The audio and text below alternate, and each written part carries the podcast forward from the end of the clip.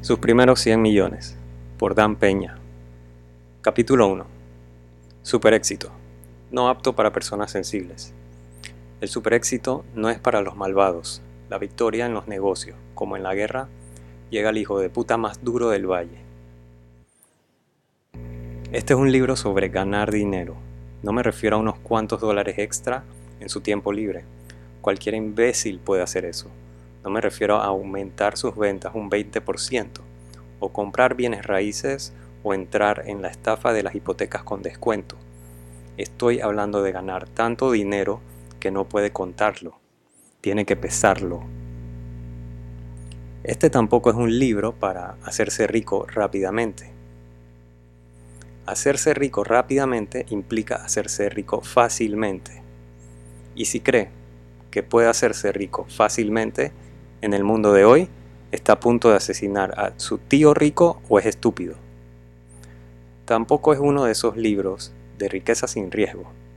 Acumular dinero sin correr riesgos es una fantasía que se alimenta a los débiles de corazón o a los ancianos que no están tan interesados en obtener riqueza, sino que están aterrorizados de volverse pobres. Las personas de alto rendimiento los super exitosos sí toman riesgos. Yo ciertamente lo hice. Aún lo hago. Cualquiera que no esté tomando riesgos en los negocios no está ganando dinero real. No hay super éxito sin riesgo. Simplemente no lo hay. Y no hay seguridad en ser una persona de alto rendimiento. Si quiere seguridad, este libro no es para usted. Finalmente, este no es un libro para ayudarle a sentirse mejor consigo mismo. La sabiduría convencional es que si se siente bien consigo mismo, ganará mucho dinero. Como verá, si sigue leyendo, crecí en una empresa, crecí una empresa a más de 400 millones de dólares en valor de mercado real, trabajando bajo la premisa de que Toda la sabiduría convencional es una mierda. La verdad es que cuando se hace gran cantidad de dinero, entonces se sentirá bien consigo mismo. Entonces, ¿por qué debería seguir leyendo? Aquí hay algunas razones. He construido desde cero más valor en dólares que cualquier otro entrenador de desarrollo personal o éxito empresarial que alguna vez intente venderle un libro. He perdido más dinero en un solo mal negocio que muchos de esos muchachos con traje elegante en el circuito de conferencias Siéntete bien, hazte rico, que, han, que hayan hecho en toda su vida. ¿Qué más? He tomado más de 75 mil decisiones comerciales durante mi carrera comercial de 37 años es probablemente 70.000 más que cualquiera que lea este libro o cualquiera que venda libros y cintas de éxito. He realizado más de 600 presentaciones financieras en los cinco continentes, todas menos la Antártida. No hay dinero allí. Recaudando más de mil millones de dólares en tiempos en que nadie más podía recaudar un centavo.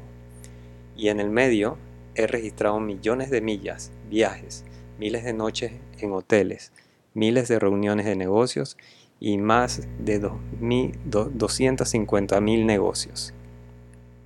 Si alguien quiere hablar sobre más experiencia comercial en los últimos 37 años que Dan Peña en las trincheras o en los picos, hágamelo saber. También debe seguir leyendo porque si puede manejarlo, este libro está hecho para usted. Le escribo a los aspirantes a emprendedores que tienen el fuego en la barriga para lograr el super éxito. Estoy hablando con los propietarios de pequeñas y medianas empresas, personas que ya tienen éxito y que quieren más. Y los CEO, directores y otros altos ejecutivos de empresas que ahora buscan un crecimiento geométrico en un mercado competitivo e implacable. En resumen, este libro es para jugadores serios. Pero va más allá de ese círculo de capitalistas cualquiera que busque un mayor grado de éxito en su vida puede beneficiarse de este libro. Para pedir prestado a Joe Batten, la leyenda publicitaria y mentor de Ross Perot, cuyas cuentas incluían al ejército de Estados Unidos, escribo para usted si desea ser todo lo que puede hacer. Ahora que me has comprado, supongo que no has navegado hasta aquí, déjame asegurar que tengo más para usted entre estas portadas de lo que encontrará en una biblioteca completa de proverbios y tópicos jabonosos. Por lo tanto, el precio de este libro. Cuando me retiré por segunda vez, hace unos años, rápidamente me aburrí de no hacer nada. Poco a poco me interesé en compartir con otros las verdades brutales que había aprendido en el mundo de los negocios. Después de todo, había ganado decenas de millones antes de cumplir 40 años. ¿Por qué no transmitir el beneficio de años de experiencia a aquellos que estaban en la cúspide del éxito, para que pudieran disfrutar de un extraordinario logro comercial propio? Y francamente, mi ego lo exigía. Esa idea me llevó a comprometerme a ser un entrenador de éxito empresarial razoné que si otras personas de negocios súper exitosos pudieran entregar su sabiduría y estrategias comprobadas a un público dispuesto y receptivo de oyentes ansiosos, listos para tomar medidas audaces, yo también podría hacerlo. No podría haber estado más equivocado. Seminaristas de multitudes, perpetuadores de la gran mentira. Los nazis nos enseñaron cuán efectiva podría ser una gran mentira. Gritaban su propaganda tan fuerte y tan a menudo que nosotros en el mundo civilizado aceptamos sus crímenes hasta que la brutal verdad nos abofeteó. Hoy, los neofascistas con cara de espinillas gritan que no hubo holocausto y que muchas personas bien intencionadas les dan audiencia. Al mismo tiempo, un tipo mucho más suave, los evangelistas de éxito se están infiltrando en el país, llenando salas de conferencias y centros de convenciones y alimentando a audiencias desesperadas la gran mentira sobre el éxito personal. Mi introducción a la subcultura del circuito de seminarios fue una verdadera revelación. No me llevó más de cinco minutos darme cuenta de qué se trata el negocio de seminarios. La triste verdad es que Casi todos los seminarios se parecen. La mayoría de ellos son la misma destilación de la sabiduría convencional, alimentada con una cuchara en forma de esquema para que pueda copiarla. Y si es demasiado lento o perezoso para tomar notas, siempre puede comprar el manual y el juego de cintas de 495 a 2995 e incluso paquetes de software convenientemente ubicados en la mesa al fondo de la sala. Toman todas las principales tarjetas de crédito. Aún más al punto, si escuchas las cintas, si realmente lees el libro, tiene la abrumadora sensación de sí, es cierto, supongo que ya lo sabía, simplemente nunca lo vi organizado tan bien antes. Por supuesto, tonto, todo suena familiar, porque creciste escuchando la misma sabiduría convencional que hicieron estos chicos. Ahora están ganando dinero vendiéndole las cosas que ha escuchado toda su vida.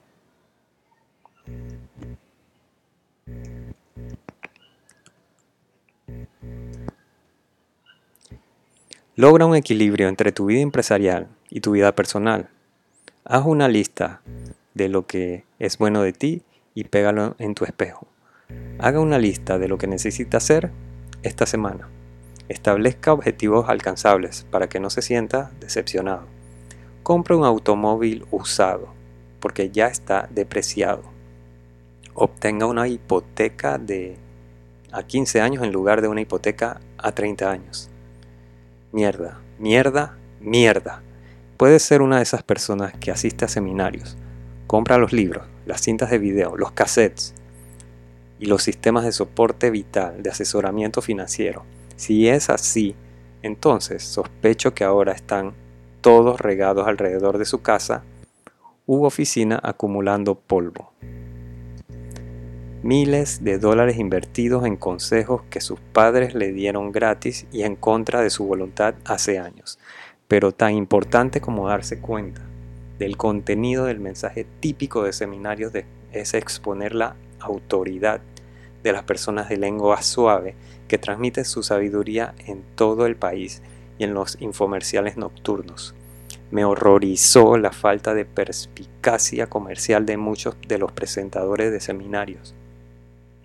Esos gurús de la motivación personal que vienen a tu ciudad, esos tipos infomerciales de dientes nacarados, los llamados autores que alinean las librerías con libros de cómo hacerlo, son en su mayoría fraudes.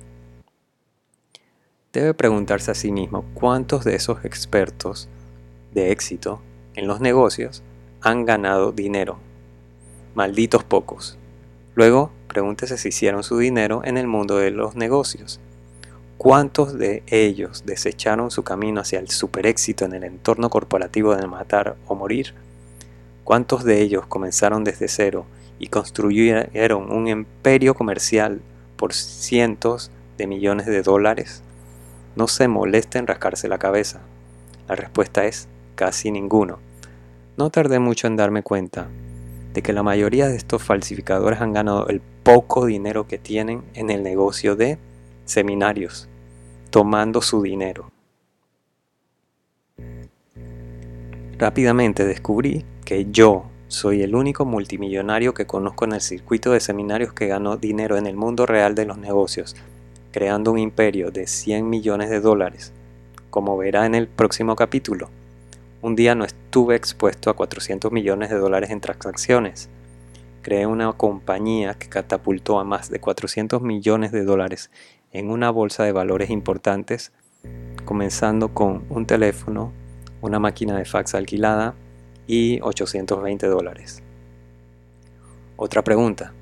Se supone que estas personas le están enseñando cómo ser exitoso, que es una palabra clave para rico.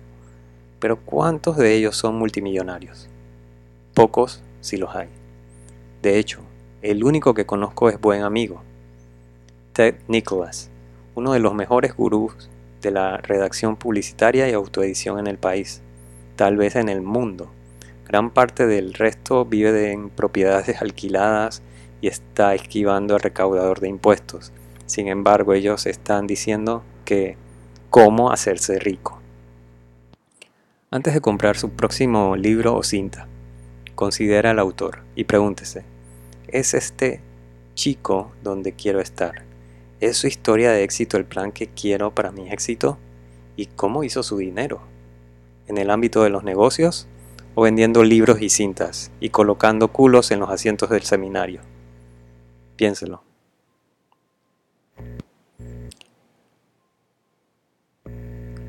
No voy a decirte lo que creo que quieres escuchar para que te quiera. No me importa si te gusto o no.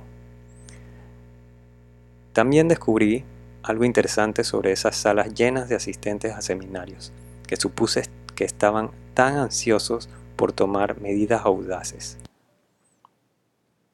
me sorprendió descubrir el nivel de apatía del asistente promedio al seminario. La mayoría de ellos están más interesados en escuchar historias para sentirse bien y proverbios agradables que la verdad acerca de ser súper exitoso. La mayoría de ellos solo quieren ser acariciados, escuchar, ya tienes dentro de ti lo que se necesita para tener éxito. Entra y aprovecha las riquezas de tu propio potencial. Quieren la validación de que están bien. En la tradición de estoy bien, tú estás bien. Qué porquería.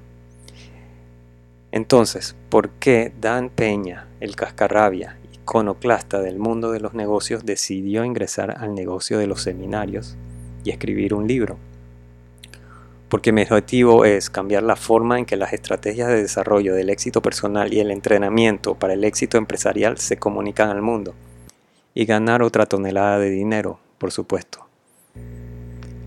He implementado mis estrategias de éxito de una manera continua durante la mayor parte de los últimos 35 años e hice dos decenas de millones en el proceso. Pero tengo otra ventaja única que funciona para su beneficio. No voy a decirle lo que creo que quiere escuchar para que yo le guste. No me importa si le gusto o no. Si quiere un amigo, compra un perro. No me importa si no escucha lo que tengo que decir. No estoy en este negocio para hacer amigos y ser su amigo. Si conociera personalmente a los pocos individuos de alto rendimiento de hoy, tipos como Donald Trump, Richard Branson o Steve Jobs, comprendería que les importa un comino si a la gente le gusta o no. La aceptación personal de las masas simplemente no está en su agenda. Estoy en este negocio para darle la oportunidad de aprender a ser enormemente exitoso, a pesar de que las medias verdades y la información errónea son más fáciles de vender, le voy a dar la verdad sin mentiras y sin adornos. Cuando comencé a dar conferencias por primera vez, hablé con mi público como si hablara con mi personal, improperios y todo. La mitad de ese público, en su mayoría mujeres, se levantaría y se iría los primeros 15 minutos. No me importaba porque estaba hablando con pasión y fiel a la vida. Esta es la forma en que se conversa con la gente súper exitosa en las torres de vidrio del éxito. Les dije, así que acostúmbrese a ello. Si, si hubieran visto la película Wall Street, ya habrían escuchado una dosis bastante representativa del lenguaje utilizado en el mundo real. Se fueron de todos modos. Me sorprendió ver su ingenuidad. Mi asesor de marketing y las personas que programan seminarios finalmente me dijeron, Dan, debes atenuarlo. Algunas de estas personas realmente están interesadas en lo que tienes que decir, pero las estás ofendiendo con tu idioma. Así que me tonifiqué para convertirme en un Dan más amable y gentil, pagando el precio de super éxito. Ahora que le he dado una idea de dónde vengo, hablemos sobre algunos de los conceptos básicos para ser súper exitoso. Para empezar, no es fácil. Cada objetivo que vale la pena en la vida tiene lo que yo llamo un precio de pago a la acción. Para lograr ese objetivo debe tomar medidas que le obliguen a pagar un precio en alguna otra área. Es una compensación. Los farsantes en el circuito del seminario le dicen, puedes tenerlo todo, puedes ser un padre completo, ganar mucho dinero y ser amado por todos. Eso es una mierda. La verdad es que tiene que renunciar a algo para obtener algo. A lo largo de este libro debe preguntarse, ¿qué está dispuesto a renunciar o a intercambiar para obtener lo que desea? Si quiere convertirse en un campeón olímpico de lanzamiento de jabalina, por ejemplo, su precio de pago a la acción es renunciar a las tardes y sábados con los niños o niñas y tirar la jabalina muchísimas veces. Es posible que tenga que renunciar a la cerveza y seguir una dieta especial para desarrollar energía. Incluso puede que tenga que renunciar a su trabajo y obtener uno nuevo que le permita lanzar más la jabalina. Pero paga ese precio. Quiere ir a los Juegos Olímpicos y no quiere llevarse a casa una medalla de bronce o plata. Quiere una medalla de oro y está dispuesto a pagar el precio. En los Juegos Olímpicos de Beijing 2008, una superestrella surgió en el Centro Acuático Nacional de Beijing el famoso cubo de agua. Un joven que ejemplificó el pago del precio a la acción. Durante años de preparación, el nadador estadounidense Michael Phelps sacrificó la vida despreocupada de otros hombres de su edad para convertirse en un atleta de la medalla de oro. Su lema era, come, duerme y nada.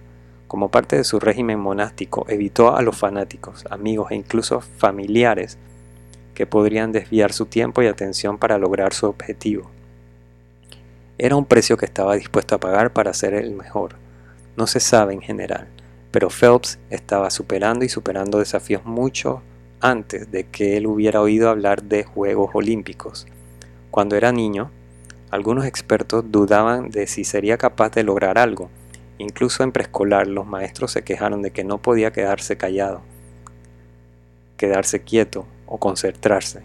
Su hijo nunca podrá concentrarse en nada, dijo un maestro a sus padres. Le diagnosticaron TDAH tarde, trastorno por déficit de atención con hiperactividad. En algún momento, el joven Michael aprendió a concentrarse. Su típico día de 18 horas antes de la competencia en Beijing 2008 comenzó a las 5 de la, cada mañana.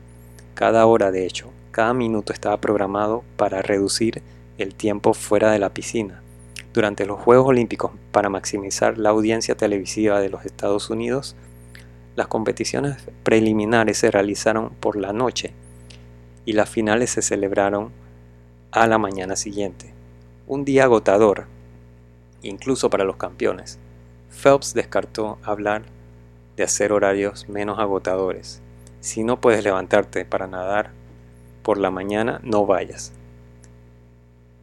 Ese nivel de compromiso lleva a la próxima lección el super éxito, ya sea en los Juegos Olímpicos o en la sala de juntas, no es para todos.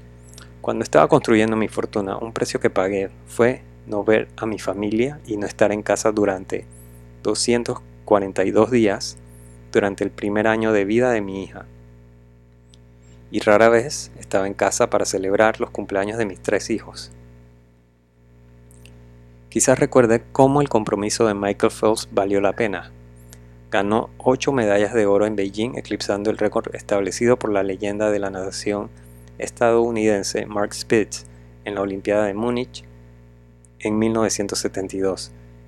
Me pregunto si los maestros de infancia de Michael y los otros expertos estaban mirando.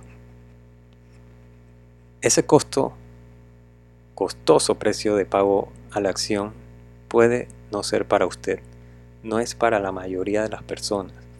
Es por eso que hay tan pocos Ted Turner y Ross Perot y sí, sí, Mary Kay Ash en este mundo. Pero, y esto es importante, está bien. Mark Zuckerberg siguió la clásica fórmula de éxito estadounidense establecida por Bill Gates y otros niños TechnoWiz. Mark pagó el precio y pasó la mayor parte de sus años pequeños jugando con una computadora de lo que era un adolescente típico. La recompensa redefinió las redes sociales para el siglo XXI y fundó el enormemente popular Facebook ese fenómeno ahora reclama más de 70 millones de usuarios activos en todo el mundo y le da a Zuckerberg, un soltero muy elegible de 23 años, un patrimonio neto de 1.5 mil millones de dólares. Sin embargo, dudo si recomendaría su camino hacia el super éxito para todos.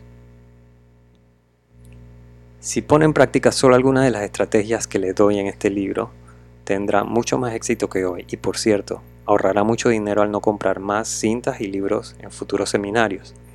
Muchas personas con las que hablo asumen que tiene que ser increíblemente inteligente para tener mucho éxito. Soy prueba viviente de que no. Pero supongamos, por un segundo, que tiene un coeficiente intelectual de digamos 100. Eso es promedio. En este ejemplo podría quitarle algo, por otro lado podría darle un poco aquellos que han pasado mucho tiempo buscando la verdad universal a través de seminarios, libros y cintas, y aquellos que me hacen preguntas obtusas durante los seminarios, probablemente tengan lo que yo llamo un coeficiente intelectual de temperatura ambiente, un cómodo 72. Supongamos que también tengo un coeficiente intelectual de 100, aunque mis viejos amigos de la escuela argumentarían el punto. ¿Alguien puede tener 10 veces nuestro coeficiente intelectual? Hasta donde yo sé, el coeficiente intelectual más alto jamás registrado estaba en el rango de 240. 160 calificarían para ser miembros de un selecto grupo elite de alto coeficiente intelectual llamado Mensa.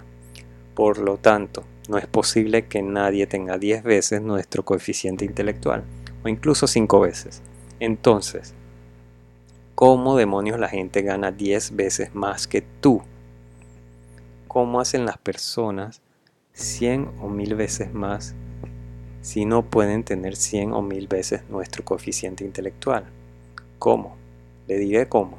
Porque sueñan más grande que usted. Sus expectativas son más altas que las suyas. Así es como. Uno de mis colegas en los últimos años ha sido Peter Sage, un emprendedor británico aventurero y aventurero internacional de gran éxito. Peter dice que cuando tiene una inspiración para una nueva empresa, si tiene alguna idea de cómo llevarla a la realidad, está pensando demasiado. Ese es mi tipo de pensamiento.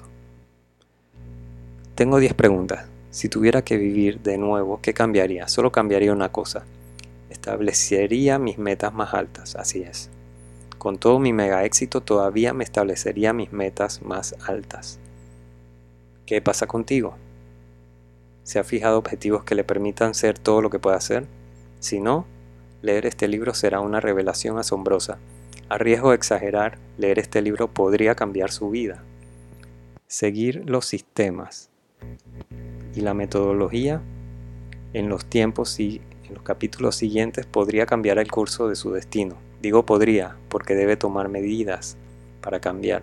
El cambio es absolutamente esencial.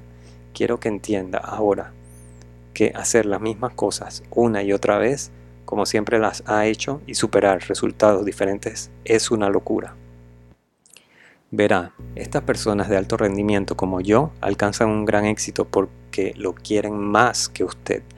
Forjan circunstancias favorables al utilizar las dos ventajas de los empresarios de alto rendimiento, habilidades prácticas y fuerza de buenos hábitos. O como dijo Jim Rohn, el exposedor del récord mundial en la milla. La motivación te ayuda a comenzar. El hábito te mantiene en marcha. Confía en mí, en esto.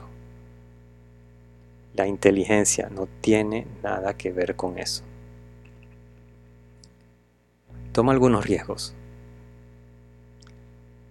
Los super exitosos también tienen una perspectiva diferente sobre el riesgo. Hace varios años, un tipo llamado Charles Given ganó mucho dinero en un libro que llamó Riqueza sin riesgo. Creó un programa completo basado en ideas para hacer dinero, ahorrar dinero. Contrató a algunos vendedores de autos usados y vendió su programa en salas de conferencias de hoteles en todo el país. Un examen minucioso de su libro reveló que prácticamente, prácticamente todas sus ideas eran pequeñas ideas para ganar un poco de dinero aquí, ahorrar un poco de dinero allí, algo que cualquier asesor financiero podría decirle. Las únicas personas que crecieron cerca del super éxito fueron Givens y su círculo íntimo de asociados. Sus conversos ahorraron unos cuantos dólares en primas de seguros, ganaron un poco de dinero en bienes raíces, principalmente casas de cambio, y pensaron que eran ricos, pero sin correr riesgos. Todos eran papas pequeñas. Y finalmente esta organización de Givens fue arrastrada a la corte, y hace tiempo que desapareció.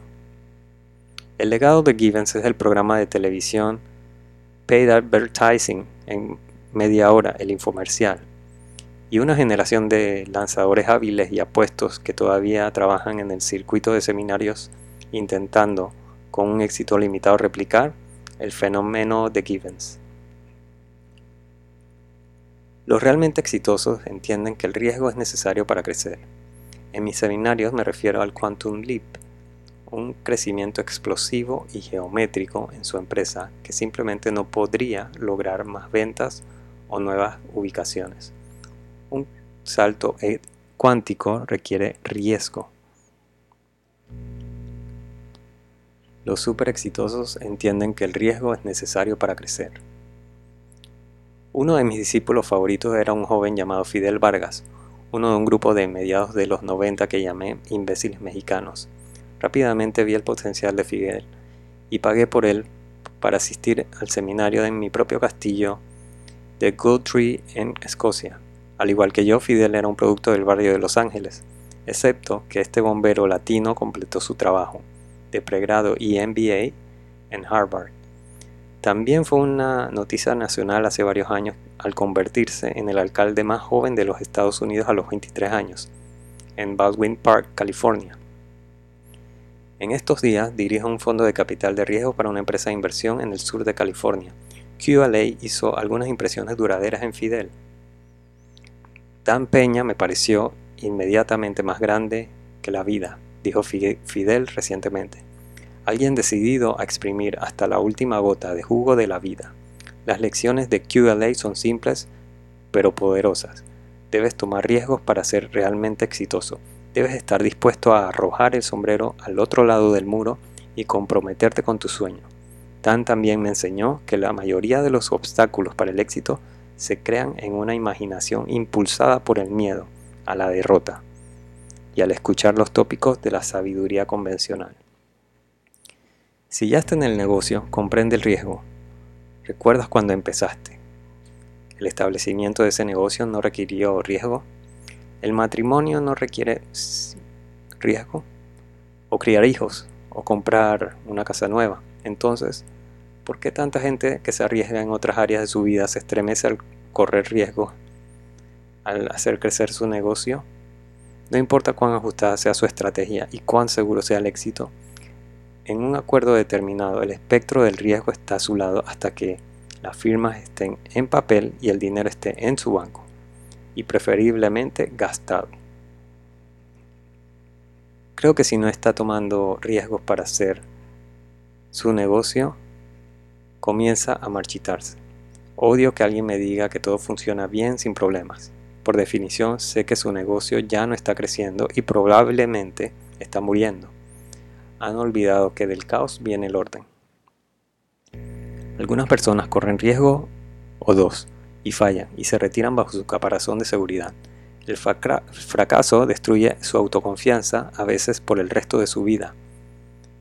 En 1955, en el apogeo de la Guerra Fría, todos tenían bombas atómicas en sus mentes los niños de la escuela fueron taladrados para esconderse debajo de sus escritorios para que una bomba de 50 megatones detonada en el centro los echara de menos.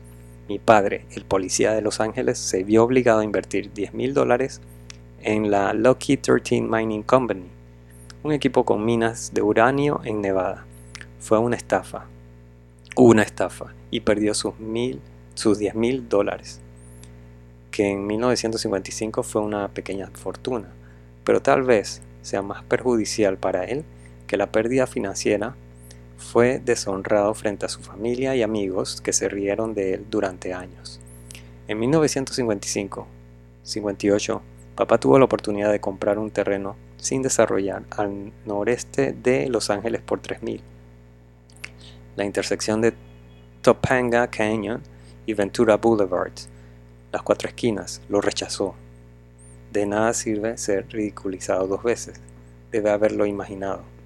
La próxima vez que se vendió esa propiedad fue por 640 mil dólares, luego 3.5 millones, luego 8 millones. La última vez que miramos, una esquina se vendió por 12 millones. Durante el resto de sus días, a papá no le gustaba conducir por el noreste de Los Ángeles por Woodland Hills, un fracaso agotó su determinación de tomar otro riesgo. Nunca temas al fracaso, entiéndelo. Los super exitosos también tienen una visión diferente del fracaso. Entienden que el fracaso es lo que sucede cuando haces algo. Los mayores éxitos del mundo también experimentaron los mayores fracasos. El récord de ponches de todos los tiempos en las grandes ligas de béisbol está en manos de Babe Ruth, pero no lo recordamos por sus ponches, lo recordamos por establecer un récord de jonrones que se mantuvo durante décadas, mucho antes de que las drogas para mejorar el rendimiento destruyeran la historia de amor de Estados Unidos con el béisbol. A nadie le importan los ponches de Babe, el punto es que siguió balanceando el madito bate. La mayoría de nosotros nunca salimos de la caseta y mucho menos subimos al plato.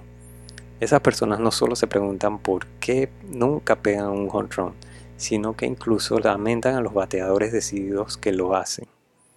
Donald Trump ha perdido miles de millones en sus acuerdos financieros, pero a quién le importa, ha ganado miles de millones más con sus exitosas empresas y sigue balanceando el bate.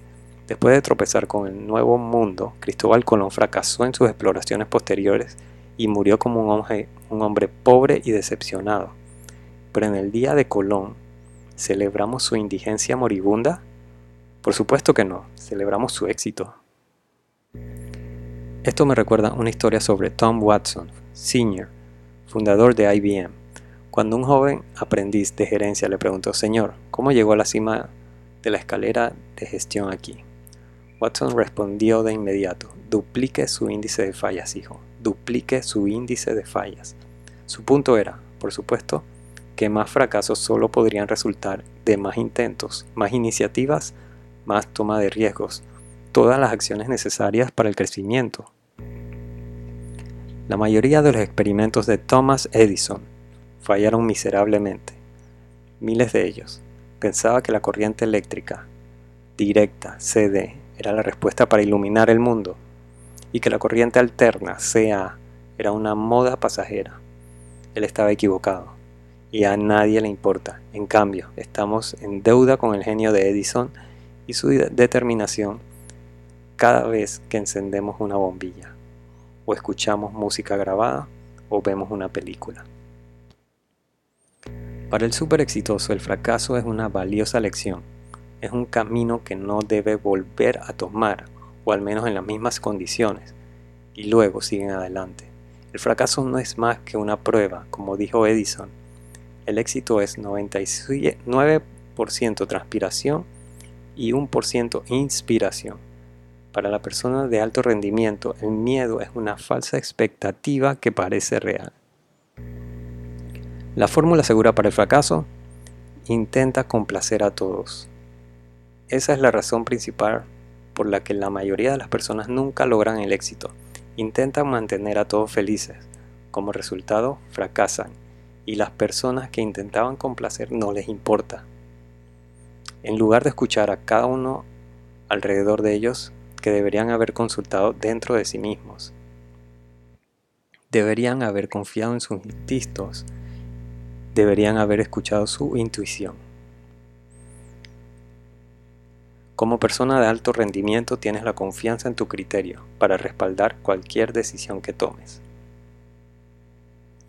Escuche su intuición. Casi siempre es correcta.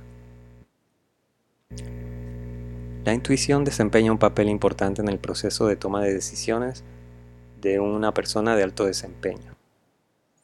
Con los años, las mujeres han tratado de monopolizar la intuición la intuición de las mujeres es un hecho, pero ¿qué pasa con la intuición de los hombres?